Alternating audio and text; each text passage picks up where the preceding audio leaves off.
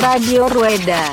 おビールをうんうわうわうわなななビールをねおおすごいおいお Radio お Rueda. おビールをいただきましたうんうわーってくるねガーンってくるねこれおビールをいただきましたうんうわーってくるねガーンってくるねこれはい IPA だね。なんでそんな上から目線なの？おえらい上から来るんですな。なんでそんな上から目線なの？おえらい上から来るんですな。なんでやめようやめようやめよう。やめよううんあのそういう場じゃないそうそうそうだよそう なんでサイクリングポッドキャストなんでね。そうそうそうそうはいはい。サイクリングポッドキャストなんでね。そうそうそう Radio Rueda. サイクリングポッドキャストなんでね。そうそうそう。Radio Rueda. サイクリングポッドキャストなんでね。そうそうそう。Radio Rueda. Radio Rueda. はい。では、こんにちは。えー、ラジオルエダです。えー、今回がですね、エピソード148となりまして、えー、ゲストではないんですけども、えー、今回もうなずき屋さんに来ていただいております。よろしくお願いします。はいお願いします声が小さい。音圧を、音圧を持ってあげていただいてもよろしいですか？はい。発しただけでもよしとしてほしいんだけどあ、そうなの？うん、でねこのスタイルがさ 初めてだから自分の声もちゃんと聞こえないし、はい。はい。そうです、ね。大丈夫かな？大丈夫です。私にはちゃんと聞こえております。はいはい。まあ、あの、今回ですね、あの、お盆、今日がですね、えー、8月の19日金曜日のもう23時回ったとこなんですけど、えっ、と、お盆規制でですね、えー荷物を極力減らしたいということで、スタンドすら持ってこなかったというところで、えーハンドマイクで、手持ちのセルフでやっていただいているということで、あのーハンドマイクだとね、こう、皆さんやっぱ、ちょっとマイクとの距離をね、気にされるんでね、うん比較的音圧が安定するんですよ。うーんっていう説があります。うんはい。なんで今回ね、うなずき屋さんにはちょっと手で持って喋っていただこうかなと思っております。はい。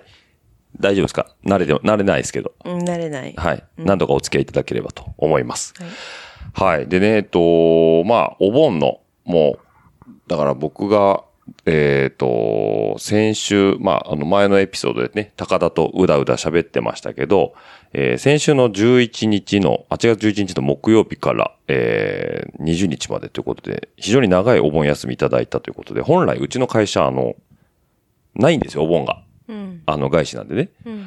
でお盆っていう概念がないんですけど、もうフルで有給取ったりましたんで、6日も有給取っちゃったということで、うん。12日の金曜日と15から19日今日までだね、の、えー5日間、合わせて6日間。うん。休みいただきまして、で、えーまあ、あとね、こんな長い休みも残り2日しかないということで、非常にね、心寂しいところではあるんですけども、はい。そんな、えー、19日金曜日からお伝えしておりますということで、まあ、ちょっとね、えーうなずき屋さん前回出ていたのが非常に最近だったということで、えっ、と、142で出ていただいてるんで、えー約6週間ぶり。うんうん。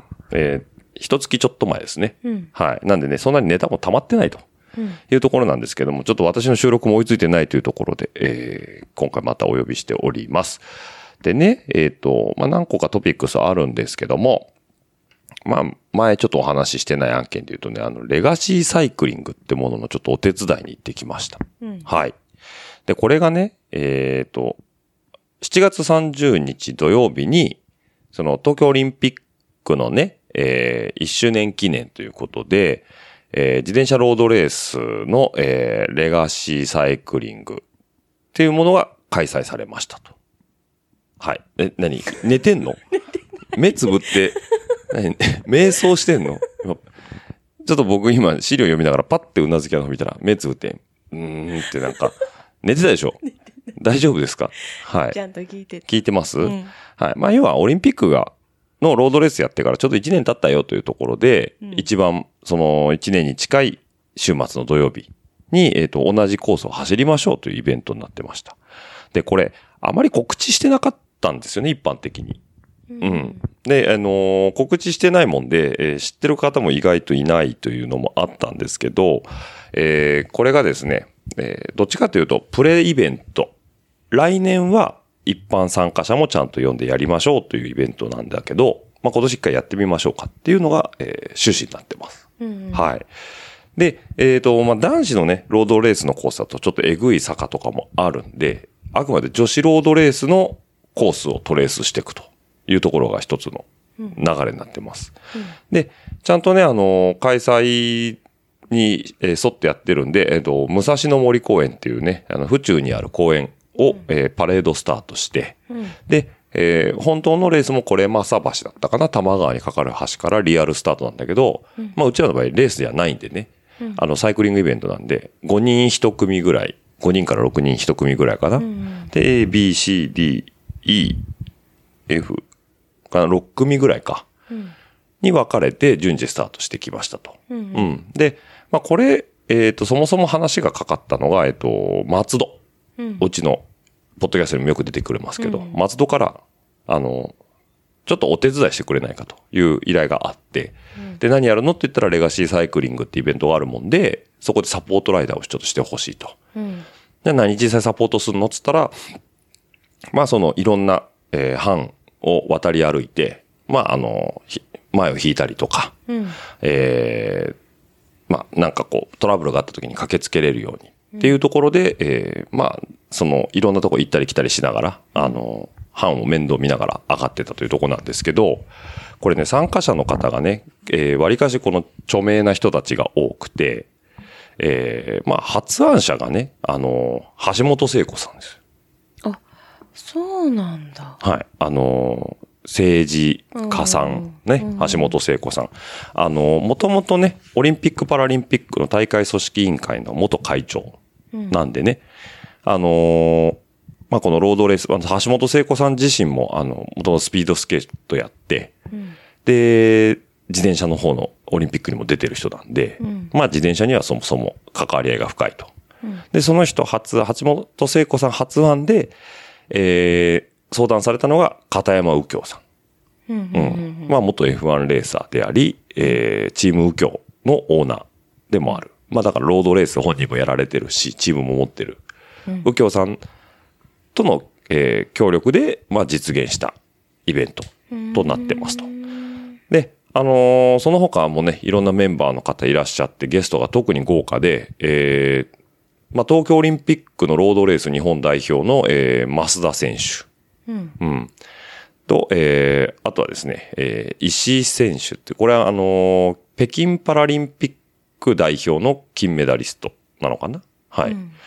あとは、えっ、と、ちょっと、えー懐かしのソウルオリンピック。これだからソウルオリンピックっていつなんだろう ?89 年とかかな？うん。の、えー代表だった、えー鈴木さん、えー鈴木光弘さんですね。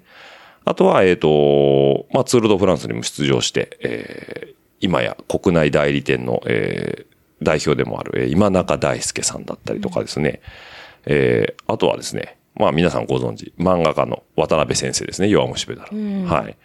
とかも来られてますし、あと東京都議会議員でありトライアスリートでもある白戸太郎さん。うん。あとはもうね、あの、団長ですよ。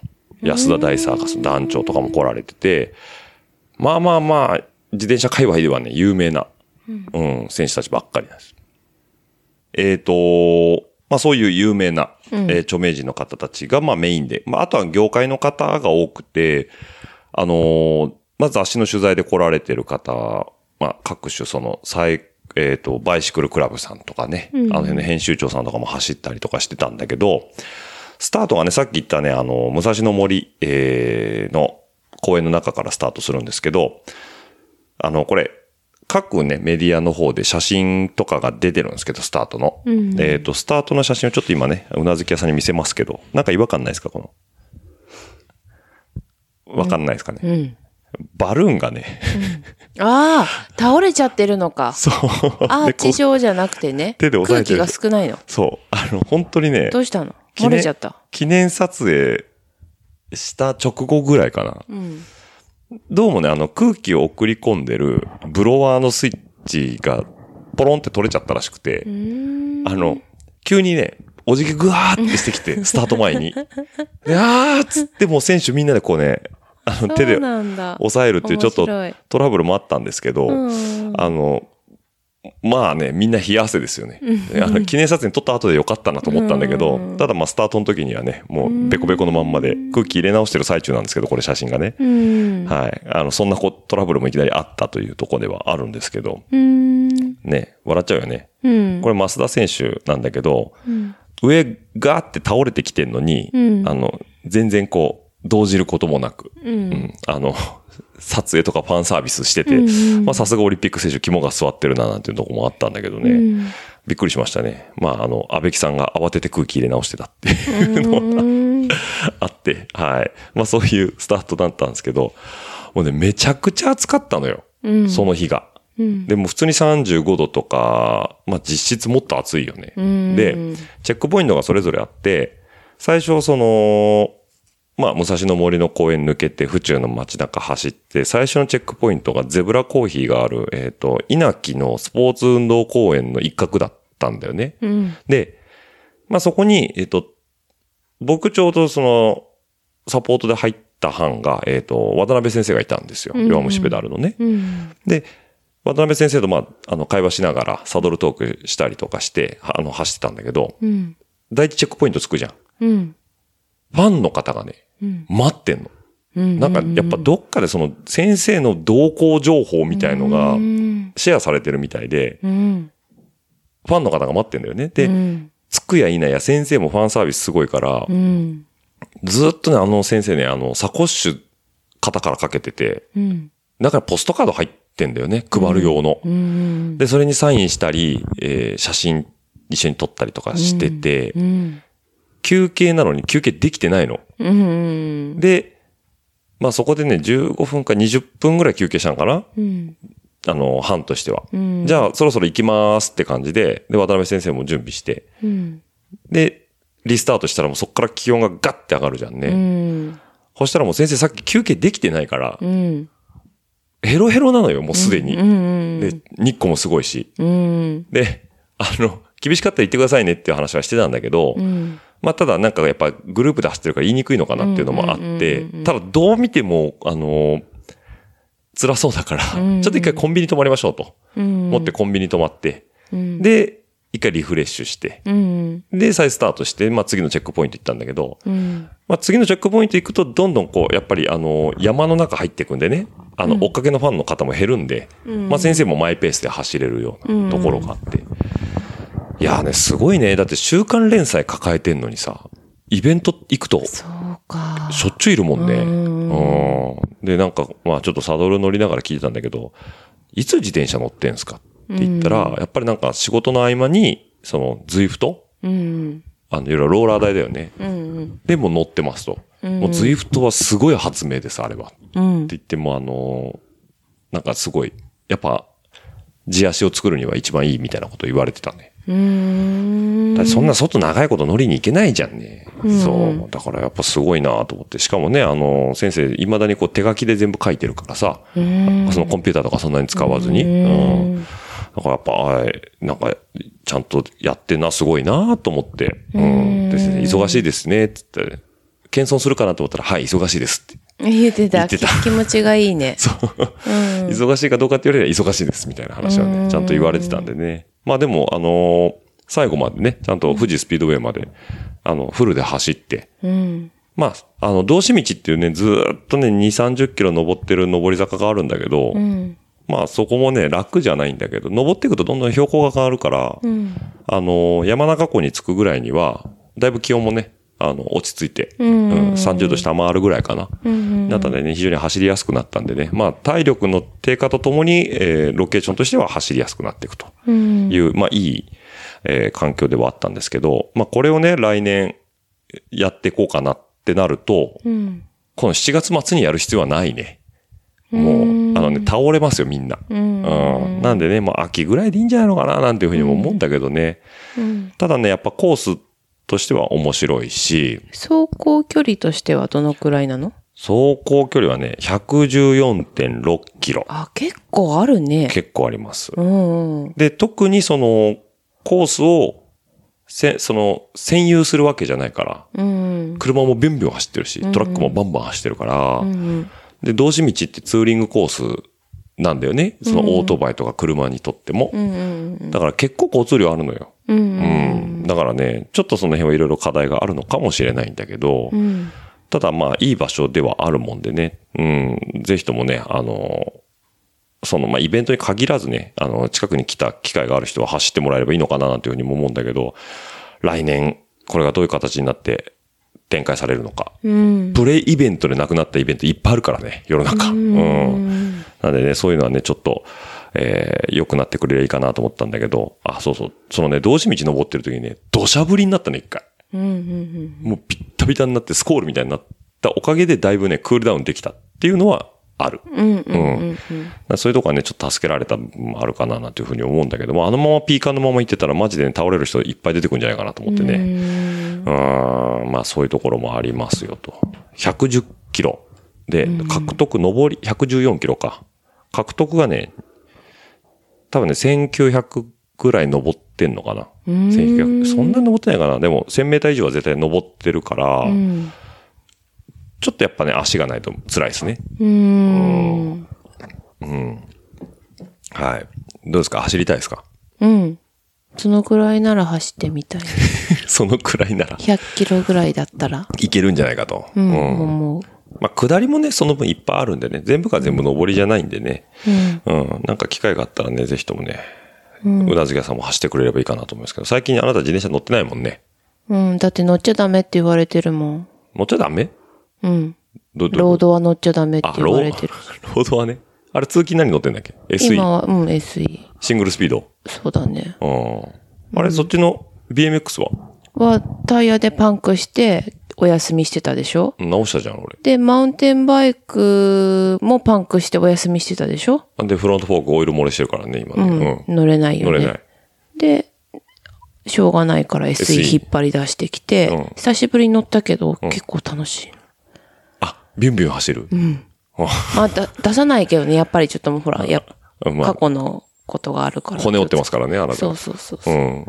気をつけて乗ってはいるけど、楽しい。楽しい。本当こんな暑くても。うん。スーっていく。うん。ああ。スーっていく。全然違うね、ここの。BMX と。うん、ET とは全然違う。本当だ ET 最近乗ってないんだ。全く乗って、だって遅いんだもん。進まない。進まない。そんな距離ないじゃん、職場まで。全然距離ないけど、違うんだ。うん。そう。乗り心地が全然違う。本当？うん。じゃあ、ロード乗りたい。乗りたい。あ、そうですか。うん。まあ、ちょっとね、最近いじってないんでね、乗るなら少し整備しないといけないかもしれないですけどそう。そうそうだよね。まあ乗ってもいいの？乗り、いや、乗っちゃダメって言ってたからさ。いや、まあ、自制心が保てるんならいいですよ。なんか、イライラとかしてさ、あなたやらかすじゃない。過去やらかしてたじゃない、それイで。ライラじゃなくて慌てててね。うん、なんか、慌てててかもしれんけど、あの、信号のない十字路で車に突っ込んでったじゃない。え、え、いついつ？それ、この前の話？この間？この間の話。なん？信号、違う。それは何？いつ、ず、い歯、歯を折った時の話、それ。歯折ったとかさ、まあもうあるしさ、あの、バイバイバイクク倒しすぎて転んじゃった。転んだとか、あと、急に車の扉が開いて手ぶった切ったとか。そうそうそうそうそう。結構やってるよね。やってるよね。やっぱダメだね、あなた。うん、多分。怖いわ、俺聞いてて。そうなの。だってなんかあったら俺いないからね、名古屋そにね。うそうそう。だからすっごい怒られたじゃん。怒りましたよ。うん。うん。何やっとんだと。うん。うん。だってそんなんね、基礎中の基礎じゃないですか。うん。うん。まあさ、直近の鎖骨折ったのは確かに自分のせいだとは思うよ。うん、うん。ちょっと、悪さした。うん、まあ、うん。ペダル当たっちゃったからね。ね。下知るほど倒してさ、うん。飛ぶとかさ、なかなかないよね。まあだから俺がヘルメットかぶれって言ってる意味がわかるでしょ？本当にあの時はヘルメット被っといてよかったなって、本当心底思った。割れてたもんね。割れてたもんね、ヘルメット。ね。うん。あれなかったらもう大惨事ですよ。多分頭もいって、頭打ってたもんね。頭打ってたね。ちょっとふわふわしてたでしょ？してた。うん。怖いわ。怖いでもあなたは横着してかぶる。今かぶってます？ちゃんと。被ってる。本当に？何そのニヤニヤ、ニヤして。かぶってるよね。被ってる。かぶってるってことにしておきましょう。はい。かぶっててください、ちゃんと。はい。なんでね、110キロぐらいは余裕ですとか言っちゃうけどさ。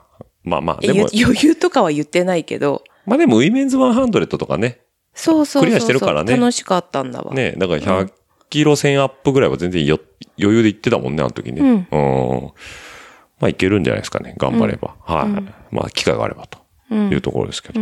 そう、ヘルメットで言えばさ、名古屋市がその何ヘルメット助成金っていうのやってんだよね。ね。うんあれ、あれって、えっと、応募しましたもあ、聞いてる？私に。ん。うん。応募というか、うん、書類は出したよ。あ、出したよね。うんそうですね。助成金。2000円ぐらいだっけ？そうそう上限2000円ぐらい補助してくれる。でもあれ子供だけじゃない？そうそう。衣だけなんだけど、んこれがですね、えっ、と、名古屋市が独自にやって、まあ、他の都道府県とか自治体もやってるとは思うんですけど、えっ、と、自転車乗車用のヘルメット購入を補助しますということで、自転車の転倒事故の際の頭部損傷を軽減させる自転車乗車用ヘルメットの着用促進を図るため、愛知県と強調し、児童生徒及び高齢者に対してヘルメットの購入に要する費用の一部を助成しますということで、ヘルメット1個につき購入費用の半分、もしくは上限2000円うんうんうん。を助成しますよということで、え、年齢制限やっぱ小学生まで？えーっとね、18歳以下、もしくは65歳以上。ああ、なるほどね。はい。これが令和4年6月1日、だから今年かな？から令和5年の2月15日、来年まで、うんえー申し込み期間があるということで、その間に入ってる人たちの女性はないのはなんでだろうね？ね、うんお前ら、あれでしょ？稼げるから自分で買えようってことじゃないの？ああ。うん、じゃないのかな？で、これがね、保証、何でもいいってわけじゃなくて、補助対象となるヘルメットっていうのがあって、まあ、俗に言う SG マークですね。えー、製品安全協会。うん。うん。とか、あと JCF。これはまあ、あの、よく高田がクソ CF って言ってる JCF ですね。はい。まあ、そういう言い方もなんなんですけど、あと本当だよ。また言ったよと思った。もうスルーしようと思ったのに。はい。いや僕の言葉じゃないです。あれ、高田の言葉ですね。はい。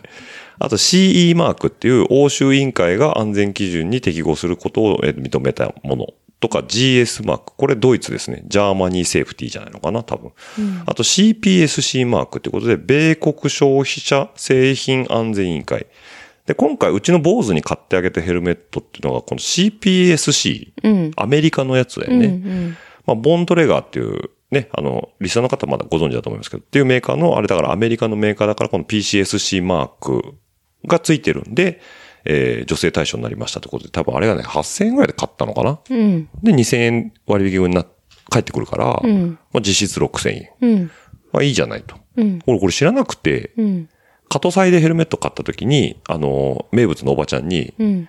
これ、そっちの子が被るんでしょって言われて、ああ、うちの息子が被りますよ。って言ったら、あ、じゃあ助成金って知ってるって言われたから、んえ、何の話？みたいな話でうん教えてくれたの。うん。うん。これあるから調べてみて、みたいな。うんうんうんあ、はい。つってで、なんか、領収書っていうか、なんかそれに添付できる領収書あったよね。うん。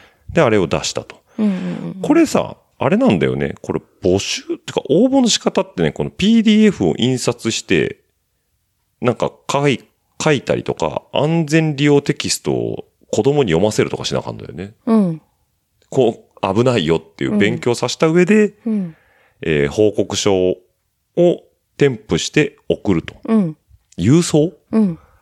アナログだね。うんこの時期にね。うん。うん。あ、でもまあそれで2000円もらえるのいいのか。めんどくさかった？うん、全然。各項目そんなに多くなかったし、うん。簡単だった。あ、本当。うん。えーじゃあまあリスナーの方でね、もしも子供がいてヘルメット買ってあげるとかね、あればね、これ使った方がいいですよ。ああ、ぜひぜひ。ね、多分いろんなね、自治体やられてると思うんでね、あの、いいと思いますけど、これ65歳以上で自転車もりもり乗ってる人なんか山ほどいるじゃんね。うん。自転車っておじさんのスポーツだから。うんうんうん。だからちょっと年配の方でもね、65歳超えられてる方は2000円お得になると思えば、ね、買ってもらえばいいのかなと思いますけど、多分これはお店さんからの領収書、領収書、うんレシートでいいんだよね。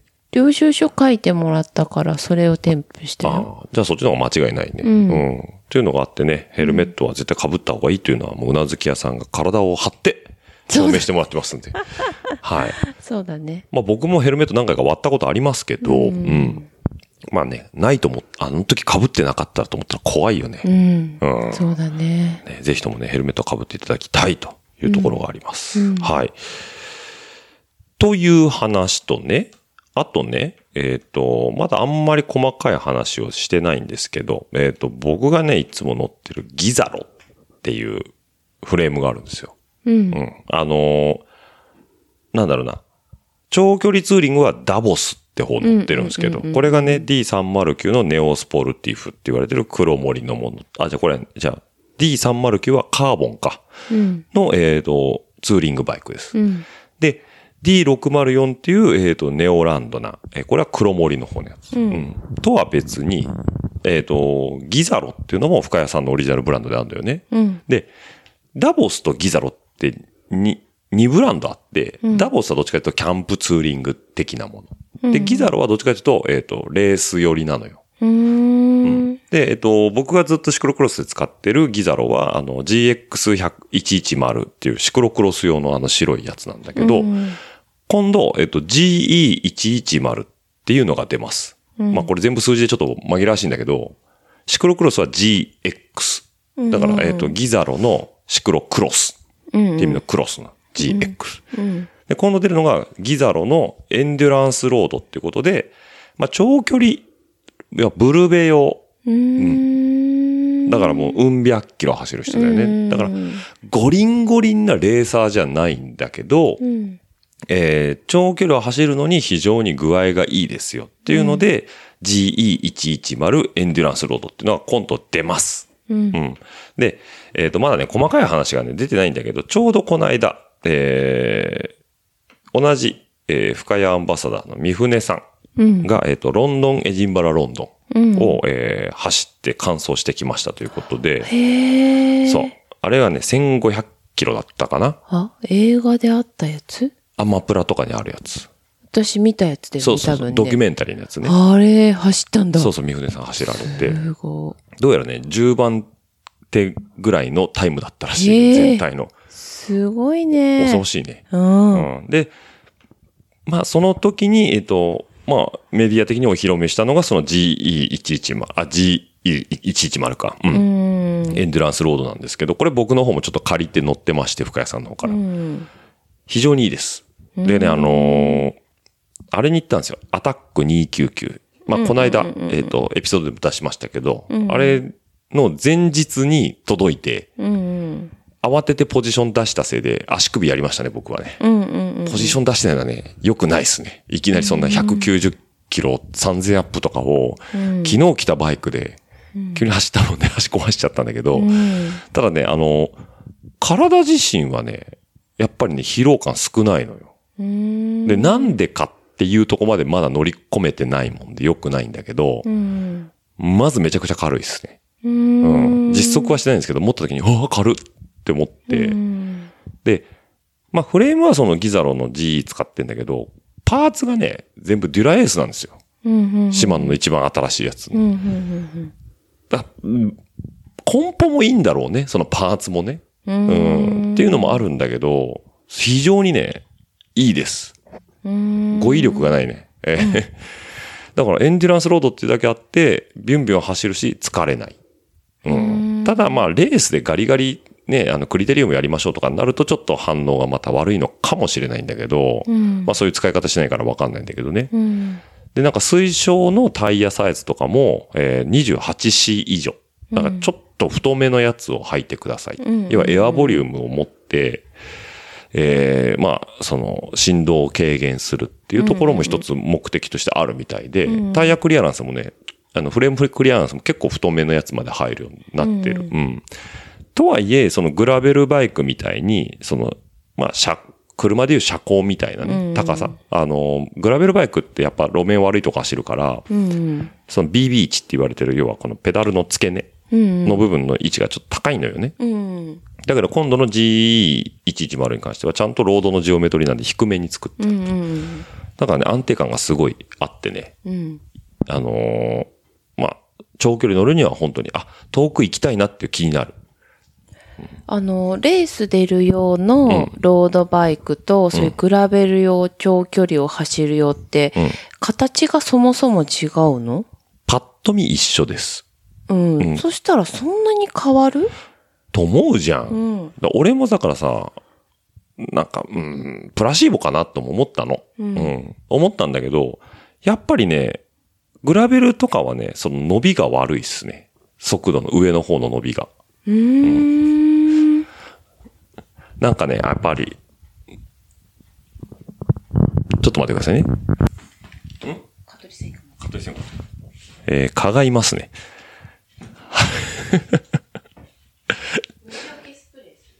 あ、蚊取り線香の方がいいんじゃない？はい。なぜか蚊がね、いるんでね。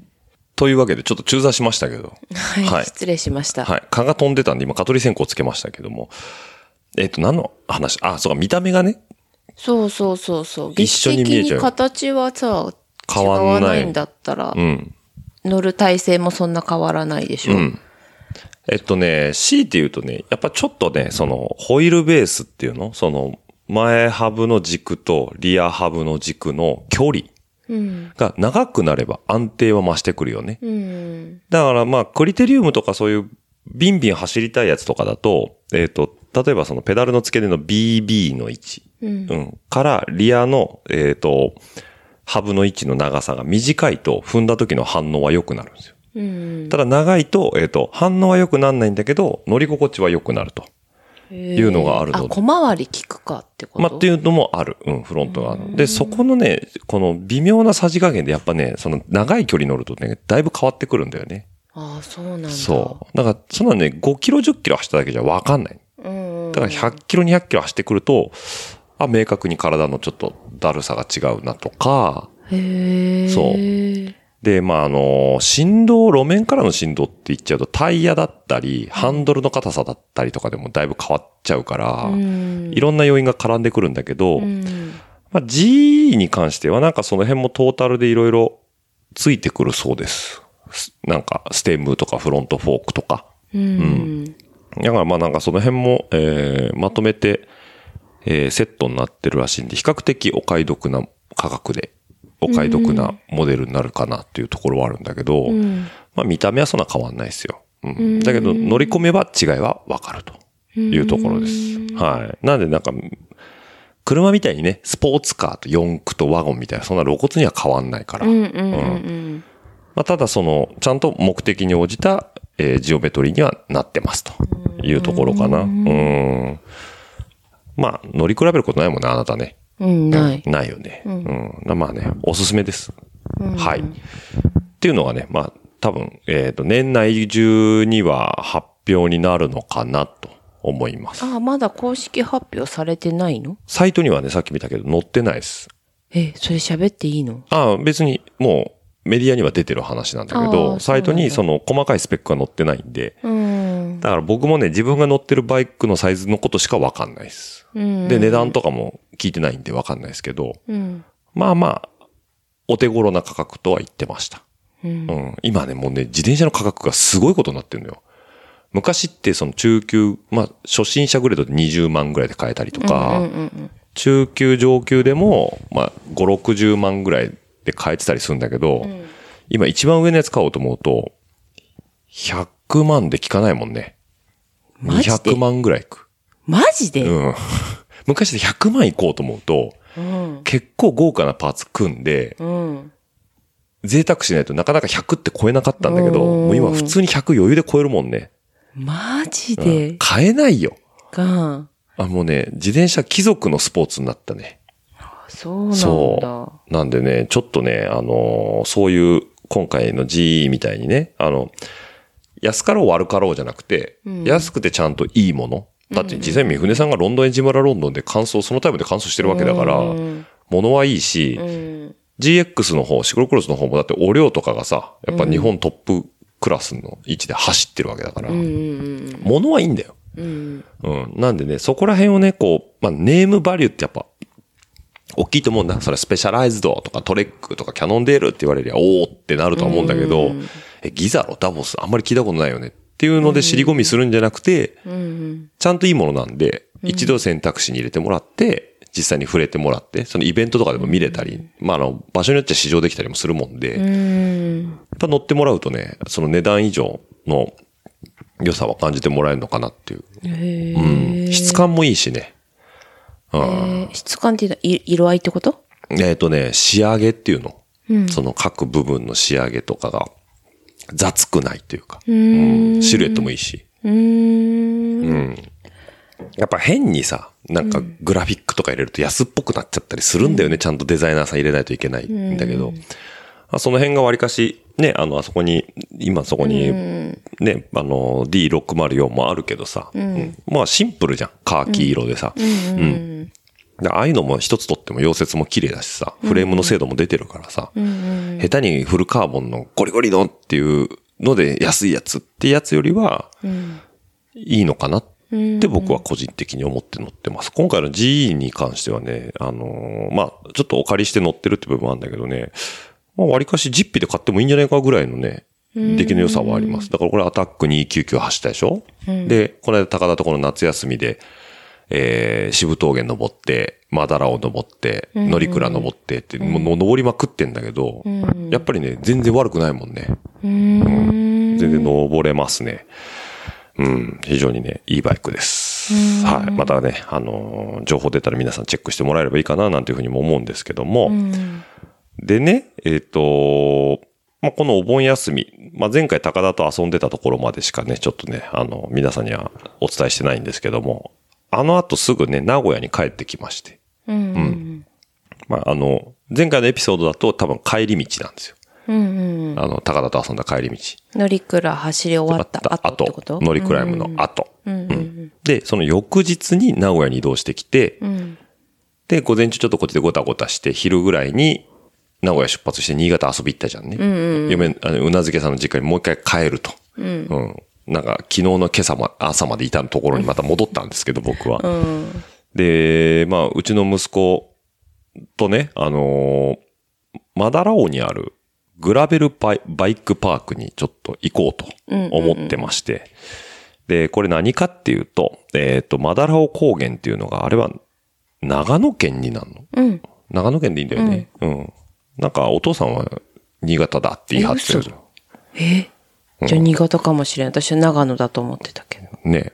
県境だよね。あうんで、マダラオ高原っていうのがあって、そこに、えっ、と、要はマダラオマウンテンリゾートっていう場所があるんですよ。うんで、そのマダラオマウンテンリゾート自体は、えっ、と、夏場と冬場で、ちょっと待ってね、えっ、とね、いろいろね、アクティビティがあるんですけど、えーグリーンシーズンはジップラインだったりとか、ジップラインってね、なんだターザンロープみたいなやつ、うんはい。ジップラインだったり、あとは、まあ、パターゴルフ、ファミリーゴルフ、えー、あとは、まあ、夏山のリフトだよね、スキー場のね。あとはグラススキー。夏スキーだね。あと、マウンテンボードっていうの？うんうんなんか、あの、ゲレンデ下るスケボーみたいなやつ。うん。あとは、スカイトランポリン。逆バンジーみたいなやつね。うんうんでスラックライン、アーチェリー、あとストライダー、キックバイクですね。うん。で、ドッグランがあったりとか、まあいろいろアクティビティがあるんですけど、その中に、えー、グラベルバイクパークっていうのがありますと。で、これ何かっていうと、まあマウンテンバイクの、えっ、と、ゲレンデぐらいえぐいコースじゃなくて、まあ、あれってトレイルって言われるぐらいこう、なんだろうな。路面って簡単に言うとす、大きく分けて3種類あ、4種類かあって、まあ、アスファルトですよね。オンロードです。うん。で、ちょっと砂利道、グラベル。で、えっ、と、ゴリゴリの山道、トレイル。まあ、あとは雪のスノーロードみたいな感じなんだけど、えっ、と、ここは、えっ、と、グラベルです。なんで、あの、大きなドロップとかは多分ないとは思うんだけど、で、路面も比較的綺麗なオフロードコースだと思うんだけど、まあ、それをね、あの、ジロさん、えージロっていうその、ヘルメットだったり、シューズだったりのメーカーさんが、えープロデュースしてるグラベルバイクパークマダラオっていうのがありますと。で、ここにね、ちょっと行こうかなと思って、えー大きく分けて、ここのグラベルバイクパークさんは、えっ、と、3つか4つのコースがあってね、えーまあ、行くと、えー受付してブリーフィングして、じゃあ乗ってきてどうぞっていうところなんだけど、まあ、丸1日乗って大人で1人2000円。半日で1500円。で、小学生以下だと、えっ、と、1日1500円。半日1000円で乗れますよと。あと、レンタルバイクもありますということで、e バイク。要は、電動ですね。これ1日借りると5000円。5000円もすんだ。でも、スキーだでもそんなもんじゃないの？ああ、まあ、そうか。だから、リフト券とスキーだと思えば、ああ、そうか。まあ、まあ、こんなもんじゃない。要は夏のウィンタースポーツ、夏のウィンタースポーツって言い方変だな。えっ、と、夏のゲレンデスポーツって考えると、そんなに値段、うちは自転車持っとるもんで借りるもんにわざわざ5000円も払うのっては思っちゃうかもしれないけど、全く持ってない人からすれば、まあ5000円で遊べんならいいかなと思うと思うんですけど、まあ、そういうところがありますよ、というところです。で、えっ、と、これがね、お盆なんでね、まあやってるだろうとうん。思って行ったんですけど、どうやら7月16日から8月までは土日祝日のみらしいですと。うん。お盆中やってないと。うん。うん。そんなことあるやってたんだよね。まあ、その、ちょっと前に行ったらやってたっぽいそうから、高田とまだらを登ったのが金曜日だった。うん。で、皆さんカレンダー見てもらうとわかると思うんですけど、金曜日は、えっ、と、飛び石連休の真ん中の日なんだよね。うん。だから、やってないはずなの。土日祝のみって言われると、うんうん木曜日は祝日、山の日だったんで、うん。うん。えーやってでもいいよね、祝日だから。うんで、その、金曜日挟んだ土日は、まあ土日のみって書いてあるんでやってていいんだけど、金曜日にそこ走ってる人たちがいたわけよ。うん。ツアーみたいな。うん。あ、やってんじゃんと思って。うん。じゃあここ、ホームページ更新してないだけかなと思って、うん。まあ行くだけ行ってみようかなと思って、まあもしかしたらっていう気持ちはあったよ。うん。でもまああそこでやってたからいいだろうと思って行ったらやってませんでした、普通に。ねクローズって書いてあってさ。で、うわーっつってうちの息子1号と話、やってないね、みたいなこと言ってたら、隣にちょうどスカイポトランポリンのおばちゃんがいて、え。うん。あらあら、自転車乗りに来たの、今日やってないのよね？ねえ、私たちもなんでやらないのかしら？こんな書き入れ時なのに。で、世間話を言われて、そうですよね。もっと強く言っといてくださいと 思ったんだけど、まあホームページ見ろって話かもしれないんだけどさ。うんホームページでも見、見て、で、自分で金曜日行ってやってたから行ったからさ。そう、だから更新してないんじゃないのかな。だから金曜日に走ってる人たちを見てなければ、俺らがね、うん。あ、この通りかなと思ったんだけど、走ってる人がいたから、あれやってんのかな？スタッフさんだったんかな？かもしんないけど、でも家族連れに見えたんだよね。じゃあ無断？いや、無断で入る度量は、度胸は結構必要だと思うよ。ああそこ目立つとこだしね。そうか。うん。だからまあちょっとわかんないですけど、行きたかったんですよ、ここに。そうだね。うん。だよね、ちょっと残念ながら行けなかったということで、うん。まあ泣く泣くね、マダラオから少し降りて、野尻湖一周してきましたけど、うんうん野尻湖一周がね、15キロちょいなんですよ。うん。うんうんうん。で、アップが200メーターアップぐらいだから、うんまあまあ、サイクリングにはちょうどいいルートかなとうん思って。うん。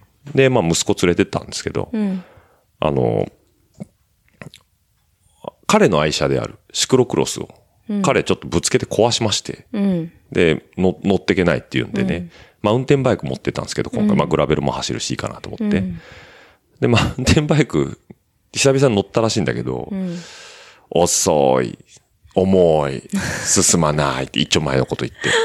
うん、で、なんか手首痛いみたいなさ。ずっとだってシクロクロス渡してからあれしか乗ってなかったでしょ、うん、そうそうそうう。ん。で久々に多分あれ乗ったと思うんだよね、マウンテンバイクの方は。うん。もう文句タラタラで。あ、そうだったんだ。うん。嫌だ、あっちの方がいいっつってずっと言って。うん。俺としてはマウンテンバイクもっと乗ってほしかったんだけど、ただ、久々にこの青色のゲイリー・フィッシャー乗ってる息子を見て、サイズアウトしてるな、完全にと思って。身長が一気に伸びたじゃん。うんうんだってうなずき屋と同じぐらいない今。うん。うん。160? 私は160。60だよねよりちょっと低いぐらい。低いぐらいだよね。うん。ほぼ一緒だよね。うん。じゃあもう、あいつスペシャル乗れんじゃないの？乗せないよ。私の自転車だもん。あ、そう。うん。あの、アレイには乗せないですか、スペシャルには。あ、そう。ぶつけて壊されても嫌だし。うん。そうね。うん。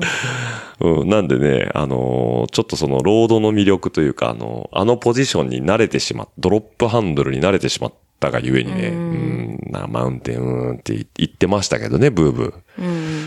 うん、まあ、そんな、あの、壊したシクロクロスもね、ちょっと今日修理出してきましたけど、あの、初めて行きましたよ。うちの、ポッドキャストも、えー初回一桁ですね、の頃に出てもらった、えー、まみちゃん。うん。うん。で、結婚してね、彼、あ、彼女ね、うん。大阪まみだったでしょ。うん。吉田まみになったんですよ。うん。で、その、吉田の旦那、一平くんがやってるお店が岡崎にあるモックさんっうん。ていうところ、自転車倉庫モックさんだったかなっていうところであるん、やってるんですけど、今日まあね、せっかく預けるんだったら、知り合いのところがいいなと思って、少し遠かったんですけど、1時間ぐらいかな、岡崎までだと。うん。まあ持ってきましたけど、うん。いいお、いいお店でした。うん。うん何を見てだと思われるかもしれないけど、雰囲気が。うん。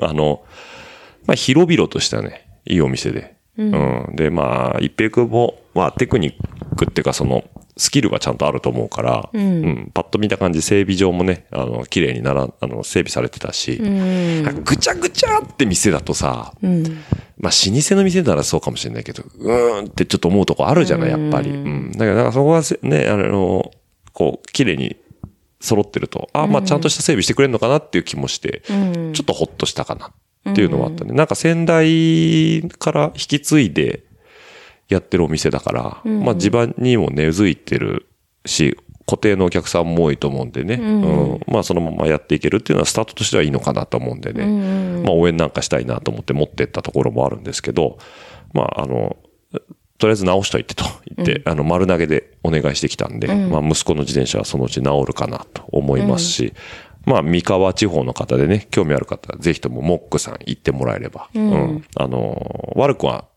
悪いことはないと思います。よくしてくれると、何をもってよくしてくれるかは分かんないですけど、まあよくしてくれると思います。うん。はい。まみちゃんの旦那だしね。まみちゃん旦那だしね。うん。よっぽど大丈夫。じゃないかなと思いますけどね。はい。もうね、そのうち、あそこの売り上げがもう、うなぎ登りになったら、まみちゃんもね、あの、モックで転職するかもしれない。夫婦でやりますみたいな。そうだね。一番いいよね。ん夫婦で自転車やってるなんてね。うん。うんまあまあまあ、そういうのもありましたというところです。はい。ということで、まあね、あの、グラベルバイクパークの話から少しずれましたけど、同じグラベルで言うとね、9月に、えっ、と、私、また今年も行ってきますけど、えー、それがですね、ニセコグラベルですね。ニセコって前も聞いたよな。ともくんと、うん。コバちゃんと、うん。ギョさんと行ったね、去年。あー同じイベント？同じイベント。あー今年版ですけど、うんうん今年もちょっとニセコ行きままあ去年最高だったんでね。あーそんなに良かったの？良かったです。やっぱね、北海道のグラベルって違うんだよね。うーん。その、こ、本州でグラベルっていうと、まあそもそも山が険しいからドカーンって登らされて、ドカーンって下らされたりするんだよね。うん。とかも、本当廃道寸前みたいなところを無理やりグラベルって言って呼んで走ってたりとか、うん。あと河川敷の道が悪いとこ、うん。まあオフロードでね、うんをグラベルっつって乗ってることが多いんだけど、ニセコは生活道路がまだ舗装されてないんだよね。だからちゃんと生きたグラベルうん。っていうのが残ってて、うん。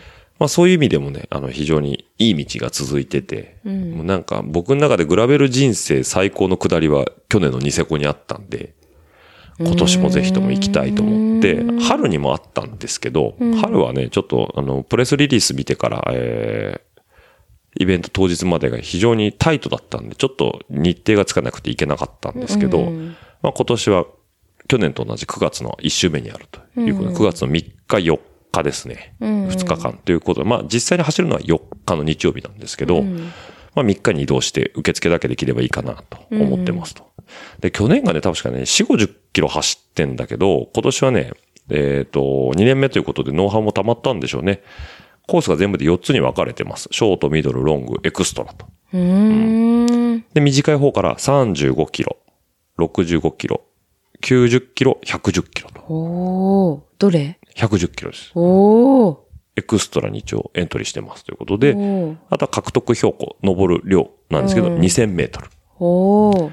で、このエクストラ110キロのうちグラベルの率が45%ということで、ほぼ半分はグラベルということになってますので、まあね、走り応えは十分かなと。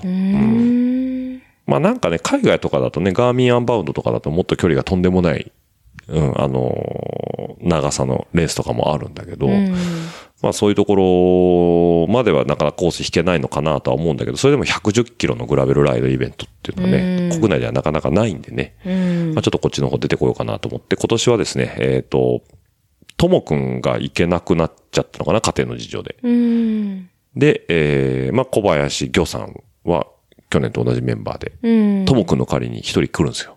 うん。誰だと思います？知ってる？知ってるへー。東京の人？そうですね、関東圏ですね。あー、じゃあ、パッと名前出てこない。あの人。二文字。二文字？うん。二文字？あだ名が二文字。あだ名が二文字。あな、えっとあだ名が二文字って誰だ？あの、娘さんがディズニーランドでさ、働、あアルバイトしたっていう。え？娘さんが。何情報それ？ゆうちゃん、嘘、そんなこと言ったっけ俺？娘さんがさ、ディズニーランドでバイト。バイトできるようになったんだって言ってて。もうちょっとなんか情報ないの他に？ププードル飼ってる。ードル？ちょっと待って。あ、じゃあ、あごめんなさい。その人じゃないです。じゃあ。あ、じゃないんだ。じゃないです。わかんないですか？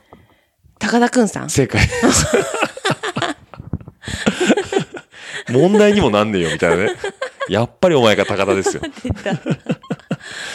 彼彼偉いよね。呼んだら来るもんね。うん。品欲、品欲、貪欲、品欲ですよ、本当にね。ね。そうかそうか。はい。ということで、あの、ともくんに変えて高田をメンバーに加え、行ってまいりますということで、9月3日に、えっと、飛行機乗っていきまして、うん。えー4日の日曜日に、えーエクストラロングということで、朝6時、あ、スタートは8時かな。はい。で、フィニッシュが16時までに帰ってきてくださいとうんうん。いうところなんで、はい。一応ね、110キロ走ってこようかな、というところですと。うん。うん。まあね、今回ね、参加可能バイクでね、グラベルバイクっていうのは当然なんですけど、マウンテンバイクもまあいいですよと。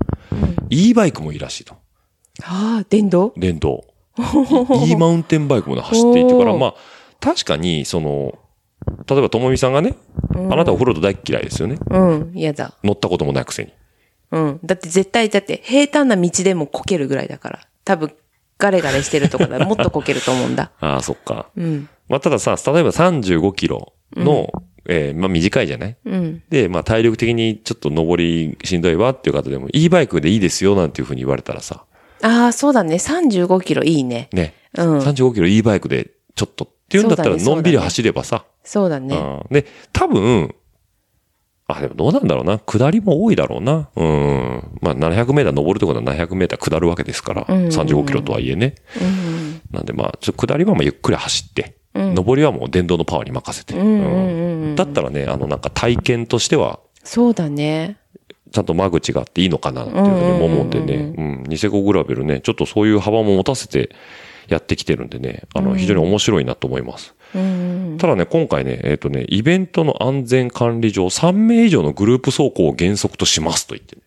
3人以上で走れと。あ、逆にね？そう。あ、なんかあったら？助けおられるよう互いに仲間内でどうにかしてくださいってことじゃないのかな。うん。まあでもね、個人での申し込みを当然したい人がいるもんで、その場合は、うんあの、マッチングしてくれるそうです。イベント運営側で、じゃああなたたちこれでどうぞみたいなね。うんまあ、新しい出会いになっていいかもしれないけど、そうだね。とんでもなく早い人とかになったらね、それ今思ったう。ん、うん。怖いよね。その辺のマッチングは？してくれくれるんいや、でも総力を書くとこまでなかったからね、応募欄にね。うん。まあその辺はどうなのかちょっとわかんないですけど。うんうんうんうんまあ、ただね、どういうふうに。あ、一個書いてあるわ。えっ、とですね。個人参加の皆様には、スムーズなマッチングを行うためにエントリー後にアンケートを送り、その回答にて参加者の走行レベルや速度、ライドスタイルを判断しますと。ただし、ロングコース、要は90キロ以上だよね。うんえーもしくはエクストラロング、僕らの110キロ以上の2つのコースうん。は、走行スピードや技術に大きく差がついてしまい、うんえーまあ、あの、安全な運営に支障をきたすことも考えられるため、単独での走行も認めさせていただきますということで、うん。まあ、要は、チームで走れない人は、まあ、しょうがないけど、そもそも90や110にエントリーするんだから、うん大丈夫っしょ、うんみたいなところも、えーやってくれてるみたいですと。なんかすごいいいね。いいんですよ。しっかりしてるねし。っかりしております。イベントとして。で、うん。へえ。まあ、まだまだこれからだと思うけど、いろいろその、やっぱり、あのー運営してる側がちゃんと考えて、そうそうや。ってるイベントなのかなと思うんで、うんシステムとしては非常によくできてる。うん、そう思った。うん。これニセコグラベル3ということで、はい。ですね。うんこれは面白いです。ちょっとね、もしも、ともみさん、ね、ニセコ行ったことないですよね、あなた。ないです。うん。非常にいいとこなんでね。子供の手が離れたら、そうですね。はい。うんぜひともそれまでにオフロードに馴染んでいただいて。そうですね。まあ、太いマウンテンバイクだったら余裕だよね。あ、そうなの？じゃないのかな。本当、うんいやー、怖いなーうん。いいじゃない。まあ、新しい世界を、そうだね。うん。というところでもいいと思います。うんはい。まあ、あとは16歳、または高校生以上の男女、っていうことになってるそうなんで、うーん。あの、やっぱりちょっと少し、その誰でもかんでも走れるってわけではないそうです。うー。うんん。っていうところかな。うん。はい。かな？なんかあと、これ、よサイト読んでても、まあまあまあ、でもそんなもんですね。はい。なんか、全日空のツアーもあるらしいです。多分バイクの輪行も含めてじゃないかな、宿泊付きとか、ああ、バックで、パックで。あら。そういうツアーも、全日空さんもやってるそうですよ。へえ。はい。自分どうやって行くん？あ、僕は全日空取りました、飛行機。あ、もう。早、超早割りで取りました。そういうこと。もう行くって決めてから。でいだってね、安いんだよね、やっぱり。普通に取っちゃうと3万円とかしちゃうじゃん、片道。1万円ぐらいなのね。うーん。そう。で、去年、5000円ぐらいで行けるからっつって、成田から、えっ、と、ジェットスターかなんか使ったんですよ。うんうんまずね、そもそも成田に行くのに交通費がかかるのと、うん。うん。えっ、と、ジェットスターってチケットは安いんだけど、飛行機に自転車を預けるとかでアップチャージがどんどんかかってくのよ。で、結局1万円ぐらいになってたから、うん。じゃあ羽田から全日空乗った方が安くて近くていいじゃんっていう。うん、今回のやつは全部込み込みで1万ぐらいなの？いや、えっ、と、えっ、と、交通費だけですね、それは。だから宿泊費とかは別で、魚さんが安いホテル取ってくれてるんで、うん。くっちゃんっていうところにね、うんうん去年も泊まったところなんだけど、んまあ、ボロボロの観光ホテルか、まあ、ビジネスホテルみたいなところだけど、うんうんうんあの、去年と同じく取っていただいてるんで、魚さんの方が。なんで、まあ、その辺は、比較的安く済んでるというところはありますね。はい。なんでね、あの、意外とその国内ツアー、要は飛行機で行くって少しハードルが高そうに聞こえるんですけど、国内の飛行機って荷物の扱いも丁寧だから、うん。普通に使う輪行袋、俺らが、あれに入れて、えっ、と、預けてます、毎年。うん。まあ、それなりの養生はしてるよ。ううんんディレイラー外して、壊れないようにとか、空気抜いたりとか、ペダル外したりとか当然してるんだけど、うん。丁寧に、あの、預けた時に、横倒してもいいですか？って聞かれたりとか、うん。あとあの、荷物出てくるところのベルトコンベヤーじゃなくて、別の窓から出てくる。うん。あの、手荷物で持ってきてくれる。その、うん。だから、あの、飛行機、ね、あの、海外とか行くともうぶん投げられるなんて話あったじゃんね。うんうんうん。前なんだっけ、あの、ゲスト来てた後藤さんとかがさ、言ってたけど、あの、飛行機乗ってると自分らの荷物がこう、キャリアカーで運んでくるじゃんね。海外もそうだけど。で、下について、バイクを放り投げられるのを、機内から見るっていう、あの、そう、そういうことは国内ではないんでね、うん丁寧に扱っていただけるということで、まあそういうので意外とね、北海道とかも自転車持って行きやすいのかなっていうところがあるんで、まあ僕はここは今回あの、カーボンの方のね、えー、D309 ネオスポルティフの方で行きたいかなと思ってます。三船さんがね、えー D604 のネオランドラの方で出られるって話だったんで、まあじゃあちょっと違うバイクで行こうかななんていうふうにも思ってますけど、うん。はい。そんなところですかね。まあ、そこもまたマイク持ってきますんで、うんうんニセコの、えーレポートもできるかなとうん。思いますんで、えーゲストの皆さんは高校期待していただければと思います。はい。自転車のネタはそんなもんかな。うん。うん。ああと個人的な話すると、前回、うなずき屋さんとお話しした時に、ピロリ菌の話ちょっとしたよね。あ、したね。うん。あの、検査してきますみたいな話だったかな。うん。あの後、検査してきまして、うん。えーまんまと陽性でしたと。あうあ。ん。で、一週間薬飲み続けなさいっていう指令が先生から出て、うん。一週間渡されたんだけど、うん。ボノサップっていう薬なのよね。うん。で、5錠ついてんの。うん。それを朝夕2回飲みなさい。だから1日10錠飲んでんのよ。うん。まあ、え？一日十錠？朝5錠、夜5錠。あ、そんなに飲んでたの？そんなに飲んでたの。え？そう。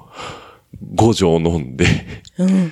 で、1日過ごして、夜も5錠飲んでっていうのを1週間続けてたのね。うん。で、お酒を1週間やめないといけない。もうそれが大変で、うん。大変だったんですけど、3日目ぐらいから、うん。絶好調で体が。胃も痛くないし、重くないし、うん。寝覚めもいいしと。うん。絶好調でしたね。うん。これが、うなずき屋が言ってて、今まで知らなかったあれだよね。本当に。で、今さ、お酒復活したじゃん。はい。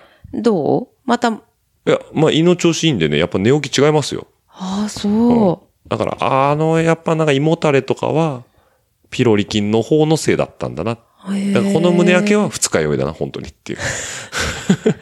あ、今二日酔い？まあそうだわね。二日間結構飲んできたから。はい、飲んできてたんで、あのー二日酔いは普通に朝してましたけど、うん。ただ、あの、胃のもたれっていうのはやっぱないんで、ああ、そう。そう。胃が、あの CM とかでさ、胃薬の CM やってるとさ、胃が好きみたいな、そうそうそうそう、あるね好きにって。し演出してるじゃん。うんうんあながち嘘じゃない。ほ本当にスッキリします。そうなんだう。ん。ちょっと食欲戻ったじゃん、俺だって。あんまり実感してない。うん、してない。あ、そうですか。だって今日ビッグマック食べたよ、俺。久々に。うんうん、言ってたね。あ昔は絶対頼んでないもん。何食べてた？コーヒーしか飲んでない。マック食べないもん。そうかもね。マックでハンバーガーなんて何年かぶりに食べたよ、俺今日。うん子供が食べたいって言うから連れてったんだけど、うん。うん。いつも俺はアイスコーヒーでいいやとかホットコーヒーでいいやで済ましてたのを、んなんとなくあのレジの受付見てたら、あ俺もちょっと食べたいなと思って。うん。あの、高級ハンバーガーとかは食べてたじゃん。1500円とか2000円とかするやつは。だけど、あの、マックの5、600円で食べれるやつって最近食べてなかったから、一発食べてみようかな。よし、じゃあやっぱりスタンダードなビッグマックだと思って、うん。食べた、食べれましたけど、うん。お、重い。あ、そこは重かった。なんかあれで多分いい油使ってないよ。うん。だってなんかその、ちゃん、クラフト系のハンバーガーは食べてても、うん。重って思わないけど、うん。マックだってそんな大きくないじゃん。あれに比べたら。うんなんか、うん、重いって思ったから。あんまりいい油使ってない気がする。あそうなんだ。なんかパテもそうだし、バンズもそうだし、まあ、それ比べちゃいけいけないいなけどねけどね。。うん。だから僕は改めて、ああ、やっぱりちゃんとしたクラフト系のハンバーガーの方が好きってなった。うーん。マックはまあいいかな。子供らはもうほら、何食べても美味しいって言うじゃん。うん、言う。だし、あの、マックのなんかテンションあるじゃん。うん。おもちゃついてくるとか、ポテトナゲットとか。うん。あれで満たされてるだけでしょ？かのか彼たちは。彼、彼女らは。そうなんで、あの、すっきりはしたけど、マックはまあ、もう、ま、また何年かいらないかなって気がしちゃった、今日。うん。そうか。まあ、逆にちゃんとしたハンバーガー食べたいなって気になったけどね。そうだね。また食べに行きたいね。ね。うん。あとは、まあ、あの、ね、ここ最近ずっとあの、うなずき屋さんのご実家の方でお世話になってたんでね。うん。うんあの、基本的にずっと満腹っていうね。幸せだね。幸せだね。田舎あるあるですね。もういっぱい食べて。もうお腹いっぱいなのが大事だからと。うん。ねあの、サマーウォーズでも言ってたじゃん。腹いっぱい食べさせなさいと。うん おばあちゃんのセリフでね。うん。っていうぐらいご飯がずっと出てくるから、ずっとお腹いっぱいだったのよ。幸せなことにね。そう。なんでね、あの、やっとちょっとスッキリしたなっうん。ていう気がしました。はい。という夏休みのもうね、終わりがけでございますけども。まあ時間がいい頃合いなんですけど、うなずき屋さんなんかありますか？うーん。あ、トピックスってこと？はい、トピックス。いや、これと言って、ないけど。熱帯魚。熱帯魚。ああ、熱帯魚、熱帯魚。買いました。買っちゃいました。前ね、買おうかなっていう話をしてたもんね。そ俺さ、びっくりしたんだけど、あの、うちの水槽さ、う。うん。縦長なんだよね。そ普通なんか横長じゃん。う。うん。縦長あれ、ああいうのが流行ってんの？いや、知らんけど、もらったからね。まあーそもそもさ、もう動物私が好きで、ん熱帯魚ずっと飼いたいって、言ってたよねずーっと。言ってたじゃん。うんもう付き合った時ぐらいから多分言ってたと思うよ。そんな前から言ってたっけ？思ってた、私は。魚？あでも、誰かさんはあ。、はい。魚。なんて言った？エラ呼吸が気持ち悪いって話でしょ？そう。パクパクパクパクしてさ。エラ呼吸が気持ち悪いから嫌だってずっと言われてたよね。うん、ずっと言ってましたね。でやっぱ許可がないと飼えないなと思って諦めてたの。はいはいはでもまあ、オチいなくなって2年半ぐい。らい。いなくなってって言い方はやめてくださいよ。単身赴任でね、同居しなくなってね、別別居ですよ。それもどうかとはい。思うけど。別居婚ですからね、今ね。そうだよねはい。別居しだしてね。そうしはいて2年半ぐらい経つ？経ちますね。うん。だってだいぶ私の色に染まりつつあるわけ、この家。そう、そうですね。はい。の中で、もう使わなくなった水槽を譲ってもらって、はい。3ヶ月ぐらい眠らしといたんだけど、あ、そんなにあったの？あれ。うん。どこに隠してたの？え、ここに普通に置いてあったよ。あ、じゃあ俺が気づいてないだけだ。まあ、段ボールの中入ってたけど、ねはいはいはえ、言ったと思うんだけどな。い。あ、そう？水槽もらったって、さらっと、ジャブ打ったつもりだった。ああ、もうなんか、魚系だからもう、ふーって、ふーって除外してたね。うん、うんで、どうせいないし、いないですね。うん、もう、別に飼ってもいいって聞くのもどうかなとも思ってたから。私の城だと。うん、そう。もういないでしょって。いないですねもう3年、もうあと3年最低でも帰ってこないでしょっていうところもあそうですね。ったから。3年で済めばいいですけどね。そう、なんで、うんもう買っちゃいました。ってことだよね。うん。えっと、なんだっけ、ピラティ。プラティあ、プラティ。とグッピー。まあ王道なんだけど、うんあいつらはさ、卵で産まないの。魚の形で生まれるの。だからあいつらにしたんだけど。稚魚で生まれるってことねそういう。こと。魚なのに、あ、魚って卵だっけ？卵だよ。あ、そうか、興味ないからもうそもそもあれだね。卵が孵化してそこから生まれるんだよ。そうか、そうか。はいはいはい。おたまじゃくしみたいなもんだよね。そうだね。うんでピラティとかは、プラテあ、ィ。プラティとかは、ピロリ菌のピが引っ張ってるぞ、それは。プラティとかは、えっと、稚魚で出てくると。そうなの。もう珍しいのよ、それ。で、繁殖も、あの、容易にできますって、まあ、初心者向けなんだけれども、まあ、久しぶりに熱帯魚飼うし、昔も飼ってたけれども、まあ、買おうかなと思って、ああ、なるほどね。またグッピーとプラティを買いました。あれ何匹ずついんの？4、3でいる。グッピーが？4。4。あ、プラティ、この、4、2か。4、2、4、2。4に6匹いるってこと？6匹いる。ああ、そうだね。プラティもミッキー、尻尾のとこがミッキーマウスの形をしてるから、はいはいミッキーマウスプラティっていうの？言うの？それなにティーカップに入らないプードルをティーカッププードルって呼んでるぐらいのあれじゃないの？まあそうかもしれないんだけどね。そ うあそあ、そういうことね。うえそう。飼っててね、うんやっぱ癒されるね。ああ、そうなあの空のね。間は。この間、でかい新入りがちょっと居候してましたよね、しばらくしてね。た、してた。お祭りで見つけてきたそうそうそうそ金魚ですねう。。ね、金魚すくいって初めてここに住んで10年ぐらい経つけど、初めてだよ、金魚すくい。いや、俺だって人生で一回かそこらしかやったことないもん、俺だと。あ、そうなの、うん。でもしばらく見てなかったから、愛護法とかで金魚すくいやってないんかなとさえ思ってた中でやってたから、うん、うん。まあもちろん息子もさ、やりたいってまあ、言うじゃん。金魚すくいね。やってみたらやってみたいって言うよね。うんやればいいと思って、どうせ救えないからね、あんなの。うん。もらってきちゃったね。あれだから救救ええない人用にあげるんだよね。そう、あくれたの。うんうん。それ多分みんなにでしょ？みんなにで、もちろんみんなに。ずっといても困っちゃうしね、金魚もね。そうそうそうそううんで、やったらでかいんだよね。普通さ、うんこのぐらい3センチぐらいの赤い魚じゃん。まあよくある金魚だよね。うん。でもバカでかかった倍ぐらいあって、そう6、6センチ、5、6センチぐらいああったね。ったよね。うちがもらってきたモヒカンはねうんモヒ、カンはね。あ、モヒカンっていうのはなあつけた名前なんですけどね。はい。赤の魚で、頭頭のとこ黒っぽいんだよね。そうそうそう。で、モだからヒカンって名前にしたんだようんね。そうそうそう。そうそう。でももっと大きいのいたの。あ、その神社のお祭。りの時に？うんいて、多分、ここ最近、わかんないよ。これは憶測だけど、ん金魚すくいがなかったから、でかくなったのが。金魚すくいないというか、コロナでお祭りがやってなかったから、そうそうそう。大きくなったんじゃないか。じゃないかなって思った。みんなでかかったの。まあ、みんなでかかったんだ。そううんだから、モヒと同じぐらいのサイズのうん。金魚がいっぱいいて、うん。で、まあ、モヒがしばらく居候してたと。そう。ただ私、そうう、んずっと居候し、し続けるつもりではいたんだけど、うん。言ったよね、オッチ。うん。なんかね。景観が悪いんですよ。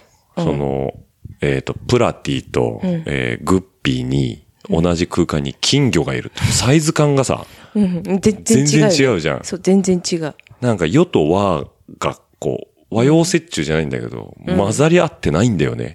うん。あれはあれでいいかなと思ってたんだけど、うん。でもある日ね、あの、モヒカンが、プラティに追いかけ回されてるの見て、すっごくかわ、かわいそうになっちゃって。でかいのに、後から来たからって。うん。ああ、そういう上下関係あるんだなとかも思って。うんこのよそもんが、みたいな。そう、そんな感じで。すごい隅っこの方にいたじゃん。いたね。うあんん。まり炎上してさ。しょぼーんとしてたよね。してた、してたう。ん。で、まあ今回ね、実家帰るからう、ん。うん連れて帰ったと。帰ろうと思って、仲間がいるから。うん実家にはね、でかい金魚が3匹ね、うん金銀銅がいますんで、うんそこにお引っ越しをしたということで、そうそうそうそう。はい。なんで、落合家の水槽の熱帯魚館はまた、戻った戻ったというところで。なんかあれなんだよね。そのさっきの話だけど、稚魚で生まれると、食べちゃうんでしょ？そう、可能性があるから、もう金魚アホだからさ、口に入るもん何でも食べちゃうわけよね。ずっと口パクパクしてるもんね。そう、あれが可愛いんだけどね。ううん。だからもし生まれた時のこと考えたら、んまあ引っ越しした方がいいかなとも思って。うんうん。で、引っ越ししたらさ、すっごく生き生きしてたよね。もう引っああ、モヒカンがね、そうそうそう。なんか、あ、同じ、なんだ、魚種がいるわ、みたいな。そうそうそうそうそう。まあなんかね、金銀とその先にいた3匹の金魚もさ、あんまり干渉することもなくさ、新入りにさ、うん。まあなんとなくこう、やってたよね、うまいことね。うんうんうんただあれ、色がさ、うん。うん。車で運んでる時に抜けたんだよね、一回ね。その。そのモヒカンっていう名の由来の黒い部分が全部なくなって、赤っぽくなっちゃったん全身赤になっちゃったんだよね。ね。うん。あれ？と思ってさ、そう、色抜けたと思って、水の水槽の中に入れて半日ぐらいしたら戻ってきたんだよね。ね、あれ多分ストレスか酸欠だったんだね。ね、色変わるんだね。うん。びっくりした。新しい発見でした。え。うん。まあ運び方も雑っちゃ雑だと思うんで、瓶に詰めてね、酸素入れてない水に瓶に詰めてね、うん。だから定期的にスストローで、ふーってやってえて。、聞くのそれ？ブクブクブクブクってやつの。やってたよ嘘でしょやってたけあ、ど。そうなのね。うん。そうそうそうそまあ無事、嫁いでたということで。う。よかった。これね、そのうち何、稚魚で増える予定なの？予定。みちみちになるの？うん。いや、ならないと思うよ。みちみちになったらどうすんの？お裾分けすんの？お裾分けできる相手がいない。ああ、そうか。うん。そしたら水槽増やすかもしれん。もう沼じゃん。そしたらそれ収集つかなくなるやつでしょ？うん。ああ。言ってたもんね。動物どんどん増えるなってね。ね言ってたもんね言ってたね。うん。だってそうモルモットも飼いたいし、鳥も飼いたいしとか思うけど、まあ飼わないよ。やめてください。だってもうある日突然なんか、生き倒れてたスズメの看病とかしてたからさ。まあ野生に、野生に返したけどね。うん。そう育ってった。なんか、なんかいると思ったら、スズメが、怪我したスズメがいるとかもうびっくりしちゃうよね。そう。な怒られると思って最初内緒にしてたんだよね。まあ、怒ら、怒るというか、野鳥は飼えないよっていう話があるからね。うん、うん。うん別に道端にいたわけじゃないからね。あーまあ事情があって本当にもうここで救わないと死んでしまうっていう。いや、だから俺そのうちなんか生き倒れた猫とか飼い出すんじゃないかなと思ってさ。もあり得る。うやめてよ。なんか一回飼おうとしたじゃん。モルトとすごい仲がいいんだとか言ってさ。いや、何言ってんのみたいな。飼えるわけないでしょ、猫なんかうちで。っつって。危なかった。危なかったよね。仲がいいとかよくわかんないしな。